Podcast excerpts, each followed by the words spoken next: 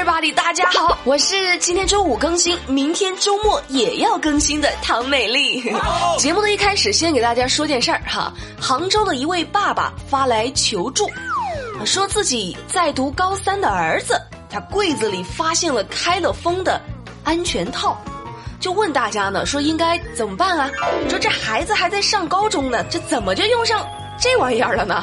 对于这事儿，那一所重点高中的心理老师朱老师说了：“这位在网上发帖求助的爸爸啊，知道儿子有了女朋友，你应该感到高兴，那说明儿子的保护意识和卫生意识都不错啊，值得表扬。”此话怎讲？所以今天的话题讨论，美丽想听听看大家对这件事儿的看法。那我觉得吧，这位爸爸哈，高不高兴不知道，反正现在节目一播出，大家都知道你儿子宿舍藏了安全套了。对呀，最近某公司的客服 QQ 突然响起了消息，这发送信息的是一个头像为漫画小萝莉的 QQ 号。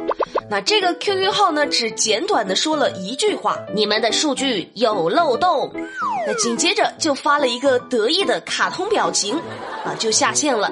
这工作人员在查看之后，发现公司账户里的几万块钱不翼而飞，没有了。经过检测，是账户被黑了。这合着这黑客黑完账户还来嘚瑟，哼，你太嚣张了吧！报警后，民警在广东的一处出租房里将黑客小东抓获了。那抓获的时候啊，这个刚过了十八岁生日的小东穿了一套水手服女装，还戴着一顶蘑菇头的假发。天哪，这简直就是一个金刚芭比女装大佬啊！这这穿的比美丽还有女人味儿。小东交代说自己初中的时候就辍学了，自学网络攻防，却没想到把自个儿送进了牢里。你看看人家初中辍学，自学网络都能黑人账户，我一个念完大学的，连账户里的五块八毛钱都守不住。不过小伙子啊，你说你聪明是聪明哈，你可是你这没有用在正当的地方啊，是不是？聪明反被聪明误，后悔不后悔啊？你得学学下面要说的这位哥哥，那才叫真聪明。最近，江苏南京的张先生的弟弟在今年外出打工了啊，在打工期间是频繁的向家里伸手要钱，用作进货和交学费。这张先生就觉得不对劲儿啊，你这怎么出去打工，不但没有往家里寄钱，你还得往外掏呢？坦白从宽，抗拒从严。在察觉到弟弟的异常后，张先生怀疑他进入了传销组织，便通过共享单车的定位系统。找到了弟弟所在的位置，之后张先生前往弟弟上班的地点进行蹲守。这等到弟弟现身后，配合民警将弟弟成功解救。你瞧瞧，敏锐的洞察力，机智的行动力。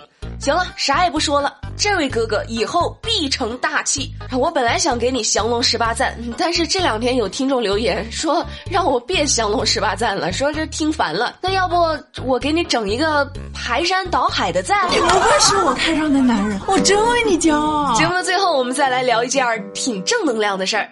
十一月一号晚上八点左右。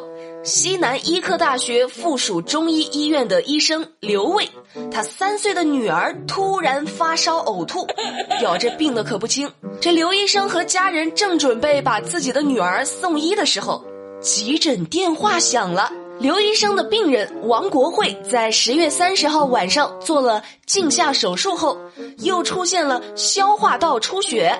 于是，这刘医生和妻子、父亲啊一起把女儿带到了医院。这刘医生的病人王国慧呢，见到刘医生自己的女儿都病成这样了，这发烧、呕吐都这么严重了，就突然觉得自己也不算严重，就让刘医生先去帮自己的女儿看病。但是刘医生却坚持先。给王国慧做手术，这刘医生是这么说的：“我是医生，我能判断哪个的情况更严重。”哎呀，这条新闻说完之后，是不是感觉特别正能量哈？医生和病人互相理解，这说明什么？近朱者赤，近墨者黑，说明他们都是善良的人。